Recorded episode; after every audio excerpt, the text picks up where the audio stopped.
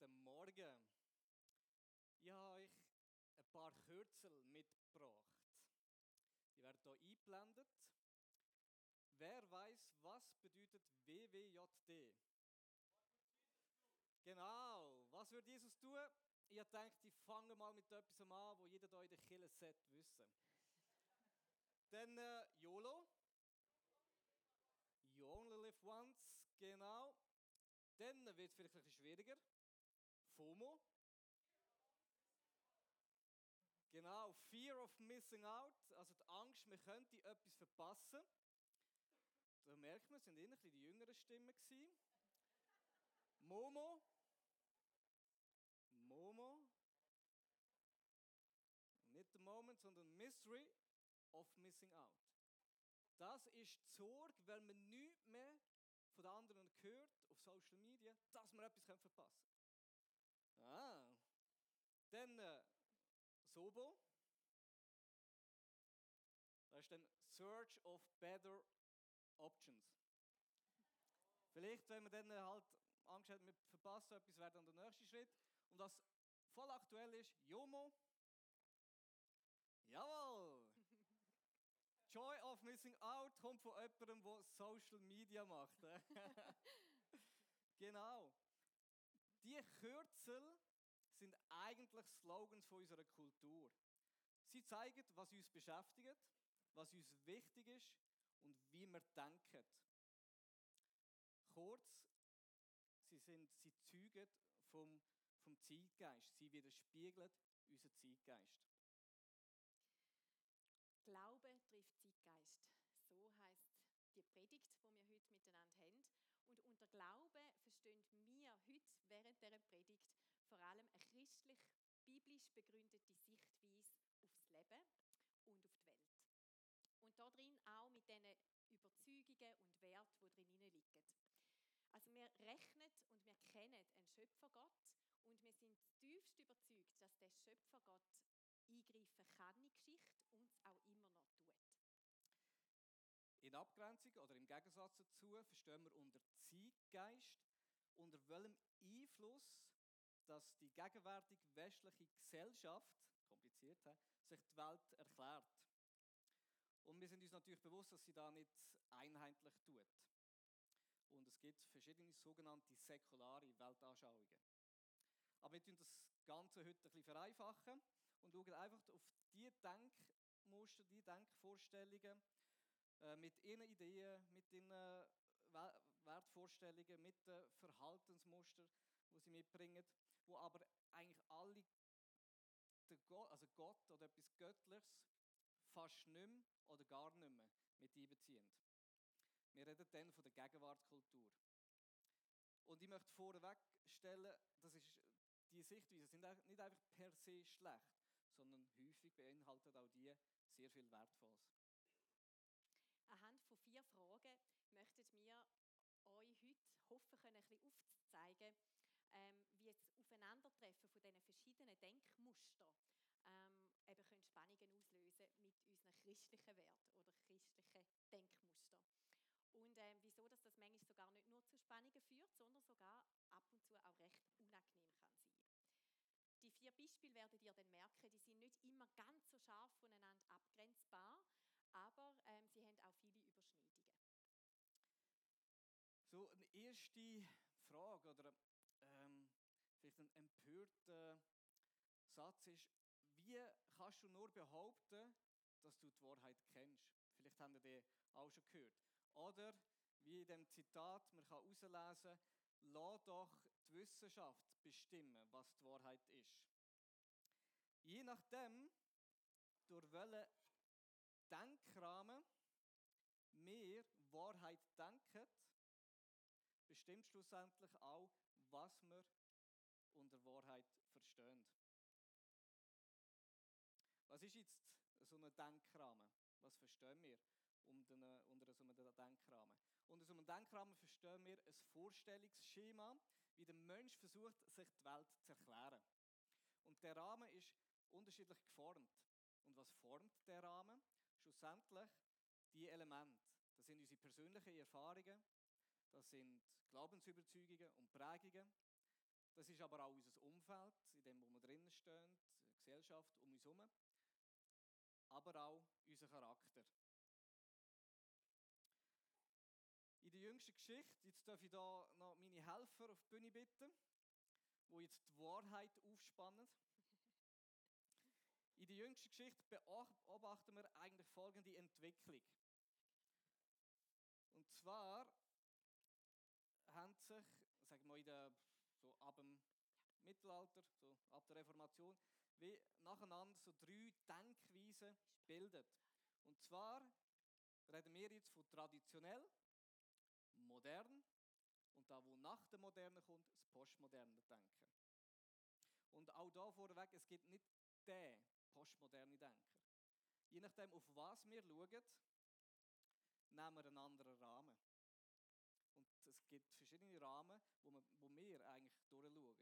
Und es ist nicht der reine postmoderne Denker oder der reine traditionelle Denker vorhanden. Wir beantworten also jetzt die verschiedenen Denkrahmen die erste Frage nach der Wahrheit. Wenn wir hier die Wahrheit haben, dann geht der traditionelle Denker davon aus, dass es eine fassbare Realität gibt, die ich wahrnehmen kann, die ich ergründen kann. Und dann gibt es eine übergeordnete, jenseitige oder nicht fassbare Realität, wo sich manchmal auch außerhalb von meiner Erkenntnis befindet. Und äh, der traditionelle Denker der nimmt für wahr, was ihm eine Autorität als wahr vermittelt.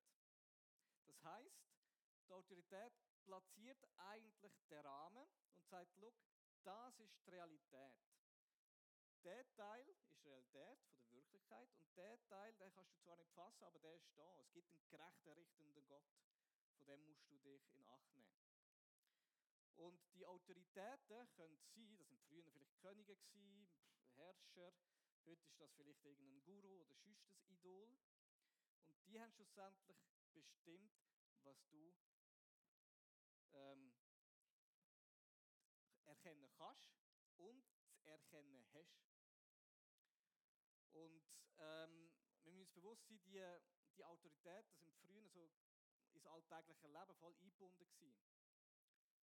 Und die sind Alltag gewesen. Und die haben wirklich Einfluss gehabt auf unser Denken und haben unser Denken bestimmt. Die Geschichte hat aber gezeigt, dass ähm, Autoritäten fehlerhaft sind, weil Menschen.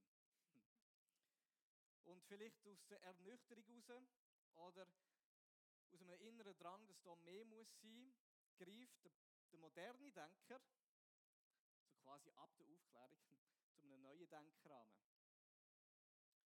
Und der setzt seinen Denkrahmen in die fassbare Welt ein. Und er kann immer mehr erklären. Und wahr ist jetzt, was ich mit wissenschaftlichen Methoden gut kann begründen oder vernünftig kann erklären Und er tut seinen Rahmen immer größer machen, aufspannen und glaubt, dass er, indem er immer mehr weiß über die fassbare Welt, auch sich immer mehr der Wahrheit annähert. Umso mehr, dass ich weiß, umso mehr kann ich auch die Wahrheit erfassen. Dann äh, ist es so, dass der Fortschritt und die Wissenschaft ja, so viel Gutes gebracht hat. Man hat so viel können erklären. Man konnte erklären, wie und man konnte erklären, was. Aber was man nicht hätte können erklären, ist das Woher, geschweige denn das Wozu. Also die Sinnfrage habe ich nicht können beantworten mit dem. Das heißt, ich muss schlussendlich durch den Blick, durch den postmodernen Denkrahmen, muss ich etwas finden, wo unumstößlich ist. Etwas, wo, mir, wo sich mir ganz erschließt. Und das bin schlussendlich ich selber. Und wahr ist in dem Fall einfach da, wo ich zu fühlen denke. Und jetzt könnt ihr euch ähm, drüllen, dass man die Hinterseite sieht. Der postmoderne Denker, der stellt sogar in Frage die Wahrheit überhaupt vernünftig greifbar ist, ob, da überhaupt, ob es da überhaupt gibt. Und der postmoderne Denker sucht sich aus dieser Vielfalt von Wahrheiten, symbolisiert durch die verschiedenen ähm, Rechtecke hier, seine persönliche Wahrheit, wo in seinen Denkrahmen passt. Das ist für ihn heute die Wahrheit. Kann es eine andere sein. Übertrieben jetzt gesagt. Also wahr ist das, wo zu mir passt. Und er will vielleicht nicht einmal sagen, das ist einfach die wahr, sondern er sagt vielleicht eher, das ist stimmig für mich. Wir dürfen noch einen Moment bleiben. Wir kommen zum christlichen Denkrahmen. Wir vom christlichen Denkrahmen wollen, wir haben genau die gleichen Einflussbereiche ähm, von der persönlichen Erfahrung, von der Prägung, von unserem Umfeld und der Charakter. Aber wir möchten jetzt unseren Denkrahmen, möchten wir uns die vier, sagen wir mal, die vier Rahmen, die vier Seiten, möchten wir prägen lassen von der Bibel und von Gott. Also die persönliche Erfahrung, wenn wir den Obersten nehmen, möchten wir gerne, der soll durchdrungen sein, unser Leben von Gottes Wirken. Persönlich in unserem Leben. Das prägt unseren Denkrahmen. Dann haben wir den Charakter, der soll geschult werden, indem wir uns mit Gott befassen und der Bibel, wo auch beinhalten dass Gott vielleicht auch mal anderer Meinung darf sein als ich. Ich tue meinen Charakter an Gott schleifen lassen. Dann unsere Prägungen und Überzeugungen sollen prägt sein von der Bibel, ähm, was wir dort finden.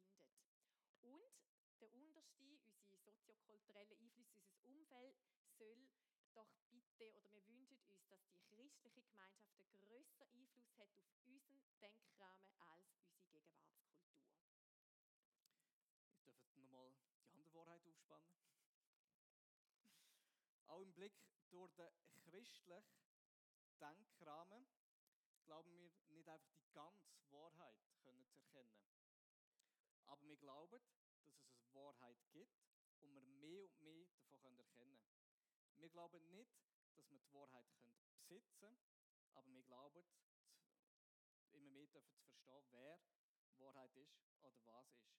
Und unser Denkrahmen, oder der christliche Denkrahmen, der hat auch beinhaltet eine natürliche Komponente und eine übernatürliche Komponente. Aber wir spannen den über das Ganze auf. Wir können immer mehr auch verstehen, auch mit Hilfe der Wissenschaft, wie so jetzt die Welt funktioniert.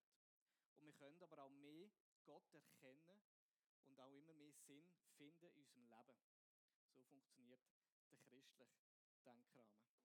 Und wenn wir jetzt gerade auf die Wahrheit kommen, im christlichen Denkrahmen, dann wollen wir aus der Bibel heraus schauen, wie definiert denn die Bibel die Wahrheit? Und im Johannes 14, Vers 6 steht der ganz bekannte Vers, wo Jesus sagt, ich bin der Weg, die Wahrheit und das Leben. Und niemand kommt zum Vater denn durch mich. Also da sehen wir, die Wahrheit ist in erster Linie mal eine Person. Und Jesus sagt nicht, ich bin eine von vielen Wahrheiten, sondern er sagt, ich bin die Wahrheit. Und da macht Jesus eine absolute Aussage. Und da merkt man schon, wenn man das verstanden hat mit dem Denkrahmen, zum Beispiel von der Postmoderne, fängt das fest an reiben. Kann sogar schon anmaßend wirken für einen Mensch, der postmodernes Denken hat, dass jemand sagt, ich bin die Wahrheit. Wo aber ganz wichtig ist, dass wir ja eben, wenn Jesus eine Person die Wahrheit ist, wir können die Person nicht besitzen, wir können die Wahrheit nicht besitzen, aber wir können eine Beziehung haben zu der Wahrheit, zu dieser Person. Und ähm, da dabei, wie der Raffi schon gesagt hat, ist unser Erkenntnis aber immer auch Stückwerk. Das soll uns demütig machen. Wir besitzen nicht die Wahrheit. Ähm, Im Korinther 1. Korinther 13, Vers 9 sagt Paulus ganz klar, denn was wir erkennen, ist immer nur ein Teil des Ganzen. Und die prophetischen Eingebungen, die wir haben, enthüllen ebenfalls nur einen Teil des Ganzen. Also wir können da nachher auch die Frage stellen, wie können wir denn jetzt mit Menschen, die in unserer Gegenwartskultur, wie können wir mit ihnen in einer Gleichwertigkeit auf Augenhöhe ins Gespräch kommen, miteinander über die Wahrheit. Weil das ja manchmal so viele Spannungen auslöst, wenn man ähm, darauf sagt, hey, wenn, vor allem wenn wir die Aussage machen, wir kennen die Wahrheit. Also wenn wir eine Beziehung haben zu der Wahrheit. Da kann zum Beispiel ganz hilfreich sein, wenn man mal fragt, hey, weil ihr habt jetzt auch gemerkt, Wahrheit wird ganz unterschiedlich definiert. Wenn du sagst, es gibt keine absolute Wahrheit, was meinst denn du mit Wahrheit? Einmal eine Rückfrage stellen. Fragen, was verstehst du unter Wahrheit? Und vielleicht kann man dann auch mal erzählen, was verstand denn ich unter Wahrheit? Und kommt so auf Jesus zu sprechen. So viel zu der ersten Frage, was ist Wahrheit? Wer bist du? Du dir die Frage mal selber beantworten. Wer bist du? Wenn du dann noch nicht weißt, ich habe dir ein paar Ratgeber mitgebracht, ein paar Bücher, die dir sicher helfen könnten auf dem Weg. Genau, zum Beispiel das Buch von Richard David Precht, ähm, deutscher Philosoph, gern gesehener Talkgast äh, Gast in deutschen Talksendungen. Er sagt, wer bin ich? Und wenn ja, wie viel? Ich glaube, der Titel ist eher ein bisschen sarkastisch gemeint. Ähm, aber wer bin ich? ist eine sehr berechtigte Frage. Und wir schauen jetzt nochmal durch die verschiedenen Denkrahmen durch. Jetzt wir schauen, dass ich die richtig, das war glaube ich so traditionell. Gewesen. Genau. Im Blick durch den traditionellen Denkrahmen identifiziere ich mich sehr stark über Zugehörigkeit zu einer Gruppe. Das ist früher vielleicht ähm, katholisch Kirche also ich bin Katholik gewesen, oder ich bin evangelistisch gewesen, also äh, evangelisch, so meine ich evangelisch, reformiert. Heute bin ich vielleicht Pfingstler, ähm, Teil von der SPM oder was auch immer. Fr früher auch ist es abhängig von dem Stand, wo ich hineingeboren wurde bin. Später dann äh, hat man sich mehr über Familienzugehörigkeit oder Zugehörigkeit zu einer Sippe erzählt. Dann vielleicht später noch Berufsgruppen. Ich war irgendwie Akademiker oder Bützer. Oder auch ähm, über Nationalität. Und ich war schlussendlich das, gewesen, was die vor, vorherrschenden Autoritäten oder Bedingungen mir zugewiesen haben Oder auch das, wo ich innen geboren worden bin. Ich habe gar nicht so viel Einfluss gehabt in dem Denken. Im Blick durch den modernen Denkrahmen bin ich schlussendlich das, was ich aus mir selber mache und was ich für die Gesellschaft mache. Ich identifiziere mich viel mehr über meine Errungenschaften, über meinen Erfolg und über die Bedeutung, die die Errungenschaften für die Welt oder für die Gesellschaft haben. Ich bin das, was ich aus mir mache. Und ihr seht, dass im modernen, aber auch im traditionellen Denkrahmen ähm, jeder eigentlich seine Bedeutung in etwas empfindet, das außerhalb von ihm liegt. Im Blick durch den postmodernen Denkrahmen kehrt sich das. Es ist wie nach innen gerichtet. Und ähm, die Beziehung ist jetzt umgekehrt. Nicht mehr äußere Autoritäten haben mir etwas zu sagen, sondern die äußeren Autoritäten werden faktisch eigentlich zum Diener von meinem Selbst. Und sie sind auch verantwortlich für mein seelisches Wohl. Zentral darin ist die Überzeugung, dass es irgendeine innere Natur gibt, wo es zu entdecken gibt. Und wenn ich sie entdeckt habe, ist es ganz, ganz wichtig, dass ich das auslebe. Also da, wo in mir steckt, muss ich entdecken und das muss dann zum Ausdruck kommen. Ich kann sein, wer ich bin. Ich bin der Schöpfer von mir selber. Im christlichen Denkrahmen müssen wir uns unsere eigene Identität nicht selber geben. Ähm, das kann schon mal sehr entspannend sein, dass wir nicht selber finden müssen.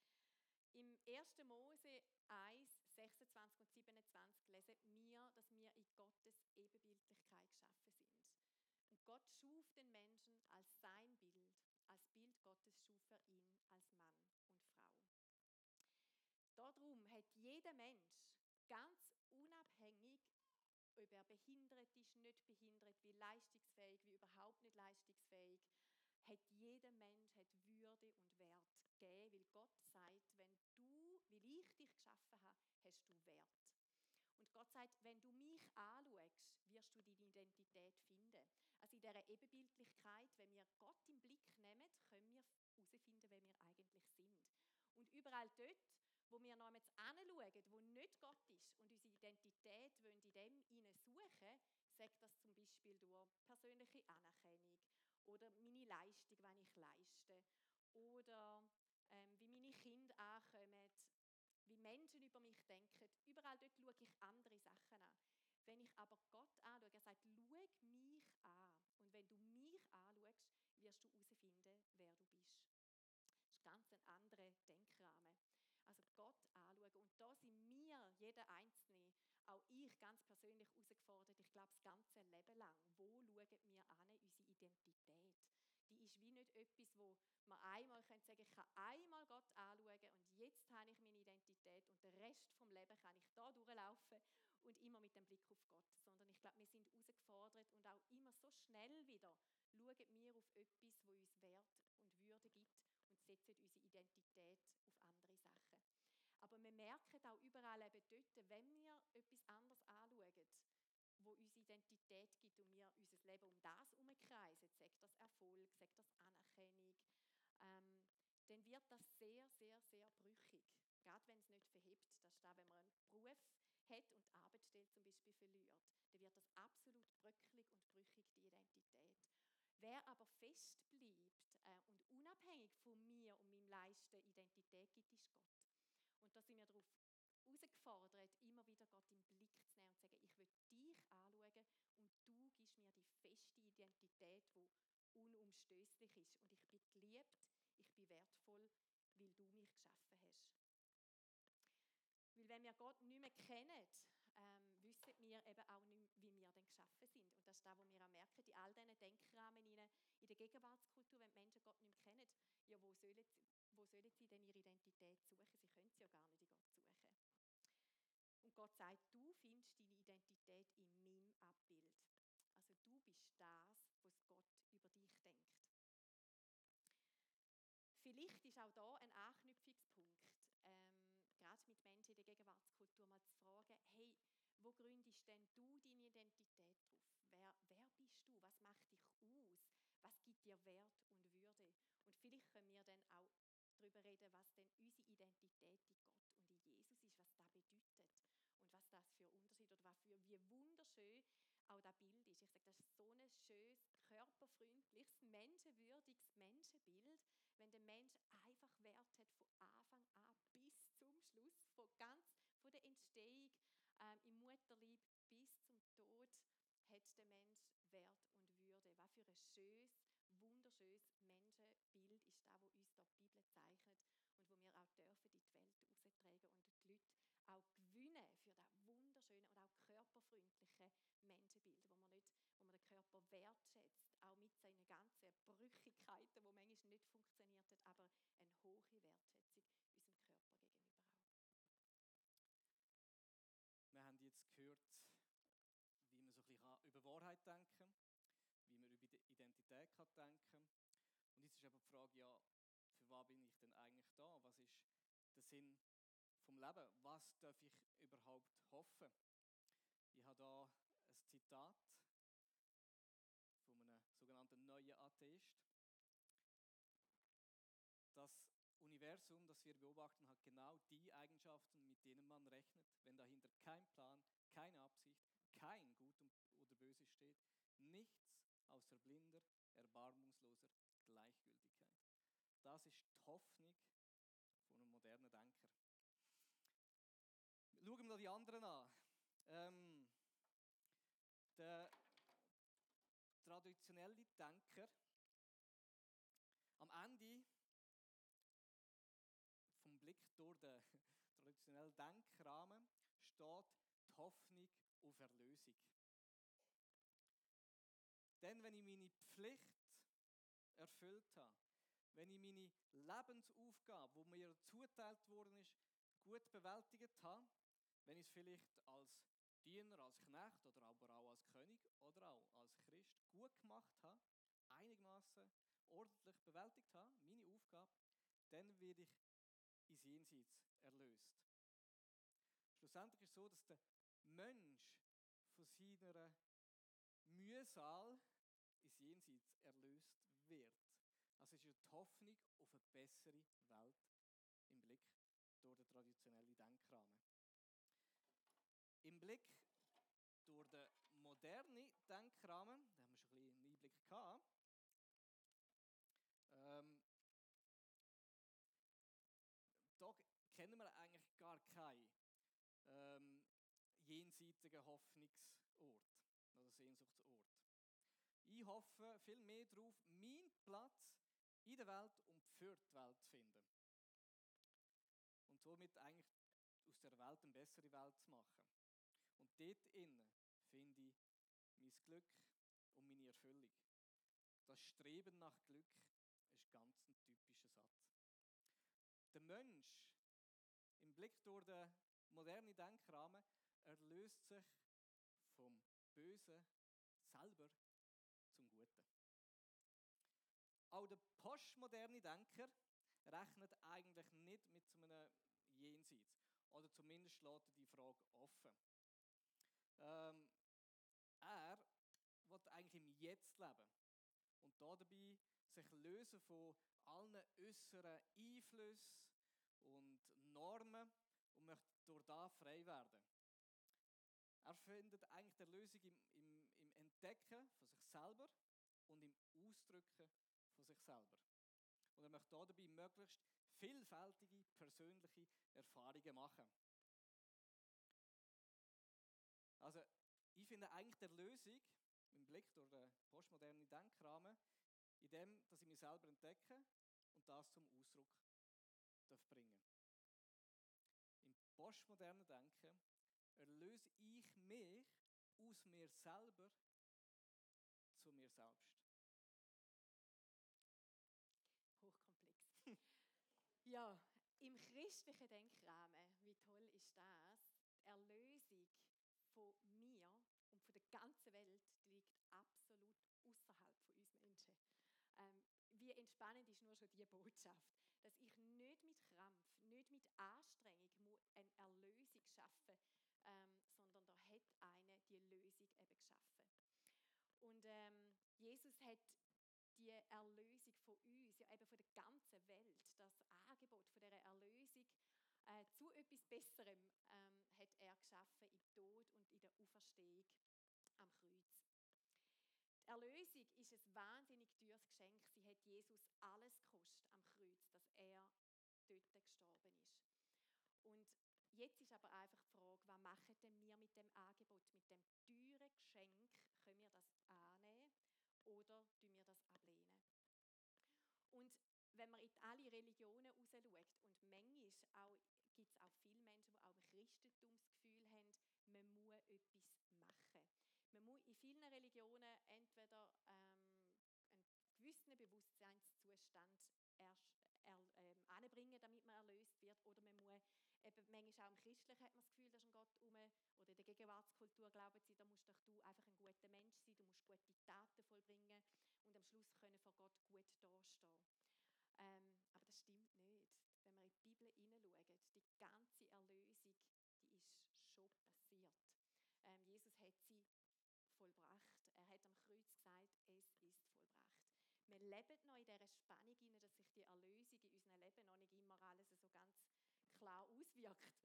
Ähm, aber sie ist da als Geschenk, wo wir sie annehmen können. Sie ist noch nicht ganz fertig, ähm, genau, aber wir sind in dieser Spannung und können die Erlösung bauen. Es ist ein Angebot. Also einerseits haben wir im christlichen Denkrahmen schon mal die Erlösung, wir wissen, wir sind angenommen bei Gott, so wie wir sind. Unabhängig von meinem Tun, wenn ich schaffe und Krampf versuche anzubringen oder nicht anbringe. Sondern die ist einfach gegeben. Jesus hat sie alles gekostet. Ähm, es ist nicht ein billiges Geschenk, sondern ein teures. Weiter haben wir die Hoffnung, aus dem raus, weil Jesus eben gestorben ist für uns und dann auch lieblich auferstanden ist, haben wir die Hoffnung auf auch eine liebliche Auferstehung. Das tut der Paulus so schön im 1. Korinther 15, in dem Kapitel erklärt er das. Ich möchte aus dem Vers 12 bis 20, wo jetzt gerade projiziert ist, möchte ich zwei Teile ein bisschen rausschälen.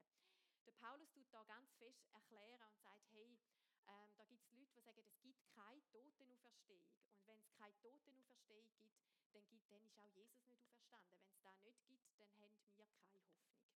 Und er sagt, und wenn Christus nicht auferstanden ist, ist es sinnlos, dass wir das Evangelium verkünden und sinnlos, dass ihr daran glaubt. Denn bleibt alle Schuld, sagt er, von unserer Sünde immer noch bei uns. Und es ist ähm, sinnlos. Der Glaube, unser Fundament von unserem Glauben ist, dass Jesus gestorben ist und lieblich wieder auferstanden dann sagt er nachher, wenn die Hoffnung, die Christus uns gegeben hat, nicht über das Leben in der jetzigen Welt hinausreicht, sind wir bedauernswerter als alle anderen Menschen. Doch es verhält sich ja ganz anders. Christus ist von den Toten auferstanden. Er ist der Erste, den Gott auferweckt hat, und seine Auferstehung gibt uns die Gewähr, die Gewissheit, dass auch die, die im Glauben an ihn gestorben sind, auferstehen werden. Also was für eine Hoffnung haben wir über den Tod raus? Dass auch wir werden lieblich auferstehen, wir werden den erlösten Liebkörper überkommen, ähm, wenn wir gestorben sind und wieder auferstehen wie Jesus. Das ist nur schon mal auch unser Denkrahmen. Es ist das Leben auf dieser Erde ist ein wichtiger Teil, aber es ist ein Teil von einer größeren Wirklichkeit und von einem größeren Leben im was für eine Hoffnung gibt das? Ich ermutige euch auch, den ganzen Kapitel 15 doch daheim mal noch zu lesen und dem Paulus seiner Begründung zu folgen, wie er das begründet tut, wieso dass das so wichtig und essentiell ist. Was für eine Hoffnung. Der Tod verliert durch diese Hoffnung absolut seinen Stachel oder seine Wucht. Er ist immer noch, wir müssen trauern, es ist immer noch etwas, was uns wehtut, der Tod, aber es ist ein Abschied auf Zeit und es ist nicht das finale Ende. Zudem erfüllt uns im christlichen Denkrahmen auch noch die Hoffnung, die geht noch weiter. Mit dem ganzen eben, dass die Menschheit muss erlöst werden, dass so viel Ungerechtigkeit in dieser Welt, wenn man in die Welt raus schaut, ja eigentlich mehr zunimmt und der Mensch sich eben selber ja nicht zum Besseren erlösen kann, weil die Welt ist nicht unbedingt zu einem besseren Ort geworden in den letzten Jahren, sondern es hat viel Not und Krieg zugenommen, wo man sagen, hey, die Welt ist absolut erlösungsbedürftig. Und da haben wir die Hoffnung im christlichen Denkrahmen dass ein Zeitpunkt wird kommen, wo absolute Gerechtigkeit wieder wird hergestellt werden. Es wird eine Zeit kommen, wo alle Ungerechtigkeit, Trauer, Schmerz, Schwierigkeiten, Leid wird irgendwann vorbei sein. Und zwar steht das in der Offenbarung 21, 4 und 5. Er wird alle ihre Tränen abwischen. Es wird keinen Tod mehr geben, kein Leid und keine Schmerzen. Und es werden keine Angstschreie mehr zu hören sein, denn was früher war, ist vergangen. Seht, ich mache alles neu.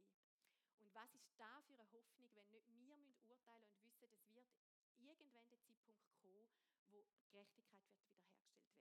Das kann uns helfen, in unserem eigenen Leben persönlich mit Leid, Schmerz, Ungerechtigkeit besser können umzugehen und zu wissen, es wird irgendwann das hergestellt werden. Wir dürfen nicht in Gleichgültigkeit verfallen und es heisst ja gut, wenn irgendwann alles gut wird, muss ich noch nichts dazu beitragen, wenn ich Ungerechtigkeit sehe in der Welt. Da sind wir ganz klar dazu aufgefordert, uns einzusetzen für mehr Gerechtigkeit in der Welt. Aber was mich persönlich anbelangt, wenn ich in meinem Leben erlebe, an Leid, Schmerz, Ungerechtigkeit, habe ich eine Hoffnung in dem christlichen Denkrahmen, dass ich nicht für mein eigenes Recht muss kämpfen und einstehen und alles schon in, dieser, dem Leben ähm, muss erfüllt werden, sondern dass da jemand ist, der schlussendlich wird für Gerechtigkeit sorgen. Und da in dem Punkt kann auch ganz guter ähm, Anknüpfungspunkt sein, doch einmal zu fragen, gab bei einem postmodernen Denker, was hast denn du das Gefühl, wenn du dich in dich hineinschaust und in deinem Selbst ähm, das Gute, wo du willst finden, um dich zu erlösen, was ist denn da? Was hast du das Gefühl, was findest du in dir innen selber? Und dann auch können sagen, was ich in mir innen selber finde. Und ganz ehrlich, wenn ich in mich hineinschaue, dann finde ich ganz viel Egoismus. Jetzt wissen wir, ähm, auf was wir hoffen können. aber wie sollen wir dann schlussendlich auch leben?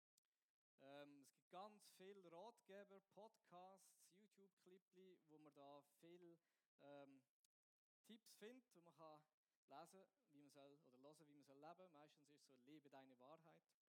Im, Im Blick durch den traditionellen Denkrahmen muss ich einfach meine Pflicht erfüllen und das bestmöglich. Im Blick durch den modernen Denkrahmen ähm, soll ich so leben, dass das größtmögliche Glück erzeugt wird, wird für die größtmögliche Anzahl von Menschen. Oder ich soll so leben, dass mein Handeln zum Maßstab für alle kann werden Ich darf selbstbewusst ein gutes Leben führen. Im Blick durch den postmodernen Denkrahmen ist es ein bisschen schwieriger. Da kann ich gar nicht so richtig sagen, ja, was ist jetzt richtig oder gut. Für mich kann ich es schon sagen. Und eigentlich, da wo richtiges Leben ist, ist da, wo sich für mich gut anfühlt. Dort lebe ich einfach selbstbestimmt eben meine persönliche Wahrheit, meine eigene Wahrheit. Auch da wieder, wenn wir hineinschauen, ähm, unsere christliche Denkrahmen. In Matthäus 16, Vers 24 sagt Jesus, dann sagte Jesus zu seinen Jüngern, wenn jemand mein Jünger sein will, muss er sich selbst verleugnen, sein Kreuz auf sich nehmen und mir nachfolgen. Denn wer sein Leben retten will, wird es verlieren. Wer aber sein Leben um meinetwillen verliert, wird es finden. Was für eine provokative Aussage für unsere Gegenwartskultur. Jesus stellt da ein Konzept total auf den Kopf. Unsere Gegenwartskultur sagt, du musst schauen, dass du zu dem Glück kommst. Ähm, und du musst versuchen, irgendwo das Beste aus dem Leben zu machen. Eben, es soll auch viel Spaß sein. Spannend, wenn man in Netflix-Filme ein bisschen hineinschaut, immer wieder in verschiedenen Netflix-Filmen kommt der Satz, wo ein, ein Teil zu seinem Kind sagt, ich wünsche mir doch einfach, dass du glücklich bist. Das bringt so das auf den Punkt, so das Denken. Es ist einfach wichtig, dass man glücklich werden soll. Und Jesus sagt etwas komplett anderes. Ähm, genau. Wo liegt denn das Problem in der Menschheit vom biblischen Denkrahmen? Was ist denn eigentlich Sünde? Ich möchte euch hier einen Text vorlesen aus einem Blogtext vom Lothar Kraus. Und er startet gerade mit einem Zitat von Timothy Keller. Richtig verstanden bedeutet Sünde, dass ich Gott in der Welt, die er gemacht hat, ignoriere. Ich rebelliere gegen ihn, indem ich ihn aus meinem Leben ausschließe. Ich sage, wie ich lebe, das bestimme ich gefälligst selber. Und Jesus sagt, dass genau dies unser größtes Problem ist. Der deutsche Begriff Sünde hat seine sprachliche Wurzel vermutlich im germanischen Sund, was so viel wie Trennung bedeutet. Sünde ist im Kern ihres Wesens Selbstsucht.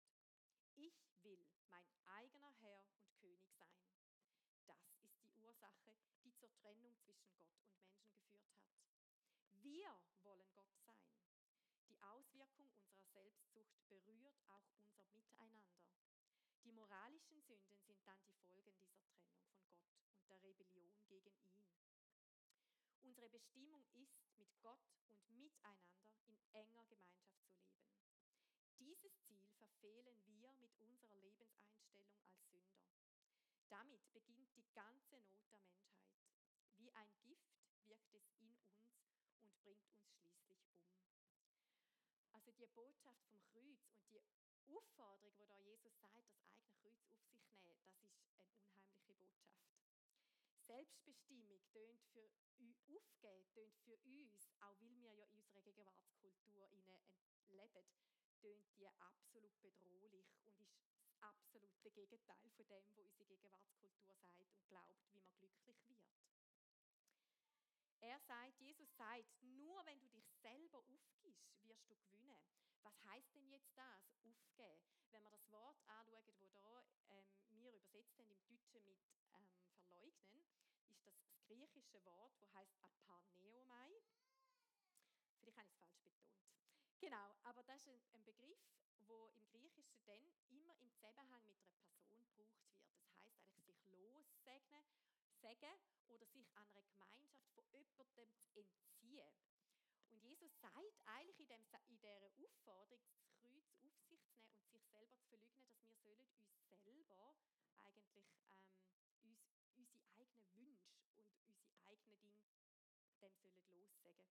Spannend ist, er sagt da, wenn man bevor die Aussage von Jesus kommt, ist der Petrus ähm, reagiert ganz empört, weil Jesus redet über sein Leid, dass er wird sterben und wieder wird auferstehen. Und der Petrus wird richtig verrückt und nimmt den Jesus auf die Seite und sagt, hey, pst, das, das ist nicht richtig, du darfst nicht über das reden, das, das, das wird nicht passieren. Und dann tut Jesus den Petrus ganz scharf zurechtweisen. Und er, er tut ihn eben nicht zurechtweisen, weil er schimpft mit Jesus, sondern Jesus weist den Petrus zurecht, weil der Petrus da versucht, Jesus, er hat seine Idee, wie Jesus die Welt soll erlösen oder besser gesagt, hier ja mal Israel zu retten. Und er wird Jesus missbrauchen, eigentlich für seine eigenen Pläne und seine Sachen.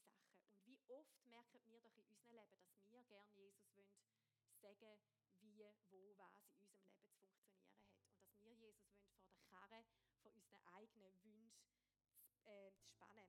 Der Timothy Keller sagt das so gut und treffend. Er sagt, mein Kreuz auf mich nehmen, das heißt, das Selbstbestimmung meines Lebens absterben, das Ruder aus der Hand geben, aufhören, Jesus vor den Karren meiner eigenen Pläne zu, zu spannen. Und das ist etwas, wo wir merken, das macht etwas mit uns. Mit dieser Selbstbestimmung, wo, dass wir die sollen in Jesus aufgeben Dass es nicht mehr um Pläne soll gehen sondern dass ich soll auf Jesus können schauen und dort drinnen die größte Erfüllung finden. Ich glaube, ganz ehrlich, ich habe das in meinem Leben noch nicht entdeckt, sondern bin auf dem Weg dazu und will das entdecken, was da Jesus genau meint. Und ich bin überzeugt, dass ein großer Schlüssel in dem liegt, auch für unsere Welt, wenn wir das neu entdecken. Die Erfüllung in Jesus zu finden, wenn wir uns selber eigentlich loslassen und mehr auf den anderen Menschen schauen. Mehr in dieser Selbstlosigkeit anderen Nicht als Pflichtgefühl, weil wir das Gefühl haben, wir sollten ja jetzt den anderen im Blick nehmen und dabei geht es gleich wieder nur um mich, weil ich will ein guter Christ sein. Das ist schon wieder falsch. Oder? Dann geht es schon wieder um uns sondern wirklich aus dieser Liebe und dieser Begeisterung, aus, was Jesus für uns tun hat am Kreuz. Je mehr wir uns mit dem befassen, was er tun hat, je mehr wir erkennen und unser Denkrahmen größer wird, glaube ich, ganz persönlich auch, dass wir werden mehr das entdecken und da hat eine enorme Strahlkraft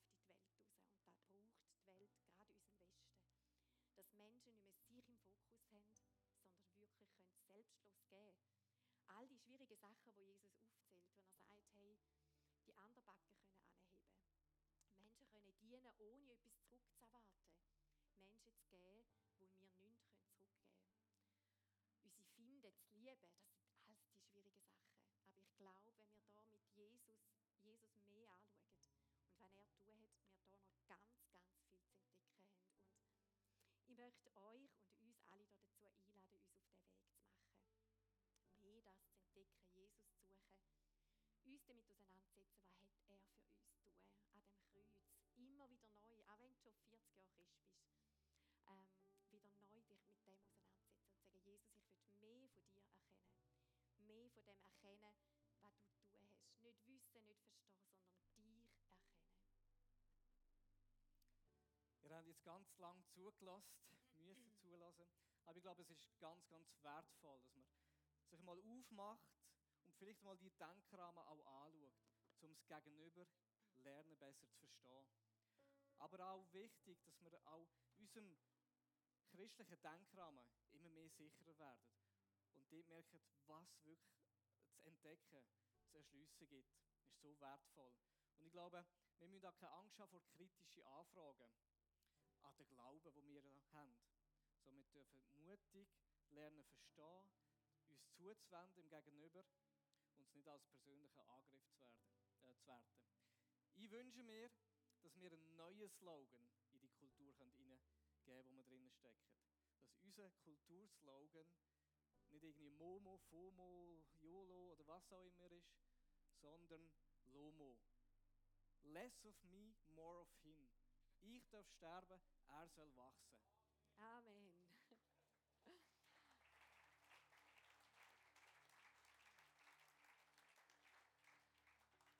wenn du heute Morgen da bist und vielleicht auch merkst, hey, du hast bis jetzt in dem dich selber erlösen so viel versucht, bist ja einer von diesen Denkrahmen rein, vielleicht auch ein bisschen wie gefangen. Und merkst, hey, die christliche Botschaft, die hat mich so angesprochen. Nicht mehr selber müssen mir meine Identität geben. Da ist jemand, der mir die Identität gibt, die ich entdecken darf. Oder auch merken, hey, ich merke, wenn ich ganz ehrlich tief in mich hineinschaue, so viel Gutes finde ich dann gar nicht immer. Es hat Gutes um, aber es hat auch ganz viel Egoismus um. Und ich brauche einen Erlöser, der mich vor Gott wirklich auch gerecht macht, weil ich das alleine schaffe. Dann würde ich dich einladen, dass du heute Morgen den Schritt tust, auch einmal den Denkrahmen vom Christlichen einzutauchen und einmal anfängst zu laufen in dem. Und das kann ganz einfach sein, indem dass du auch sagst, hey, ich will wirklich Jesus anschauen. Ich will Jesus in mein Leben hineinladen und hineinlassen und mich mehr nach dem anfangen ausrichten. Und wir möchten dir auch als christliche Gemeinschaft, als eine von diesen vier Seiten auch helfen, da ihnen das dürfen mehr zu entdecken. Da sind wir gemeinsam miteinander unterwegs und dort dürfen wir prägen, was hat Jesus gemeint. Und wenn du heute Morgen da bist und merkst, ich möchte wirklich, ich möchte mein Leben mit Jesus anfangen leben, dann gang du doch nachher während der Worship-Zeit in die Gebetsecke hinter zu der Marie-Louise und der Manuela. Du wirst auch eine Bibel geschenkt bekommen und wir werden dich fragen, ob wir dich auch dürfen begleiten in diesem Prozess, als ein Teil von der christlichen Gemeinschaft auch im Glauben zu entdecken, den christlichen Denkrahmen. Der darf in unserem Leben größer werden, aber auch in deinem Leben. Und ich möchte noch beten an dieser Stelle. Jesus, ich danke dir einfach so viel mal für was du tun hast am Kreuz. Dass wir nicht uns abmühen müssen, dass du den ganzen Weg zu Gott frei geschafft hast. Und es hat dich alles gekostet. Und ich danke dir, dass du das alles gegeben hast für uns, für mich, dass ich darf zu dir kommen und wieder in die Gemeinschaft, in die Gegenwart und in die Ebenbildlichkeit Gottes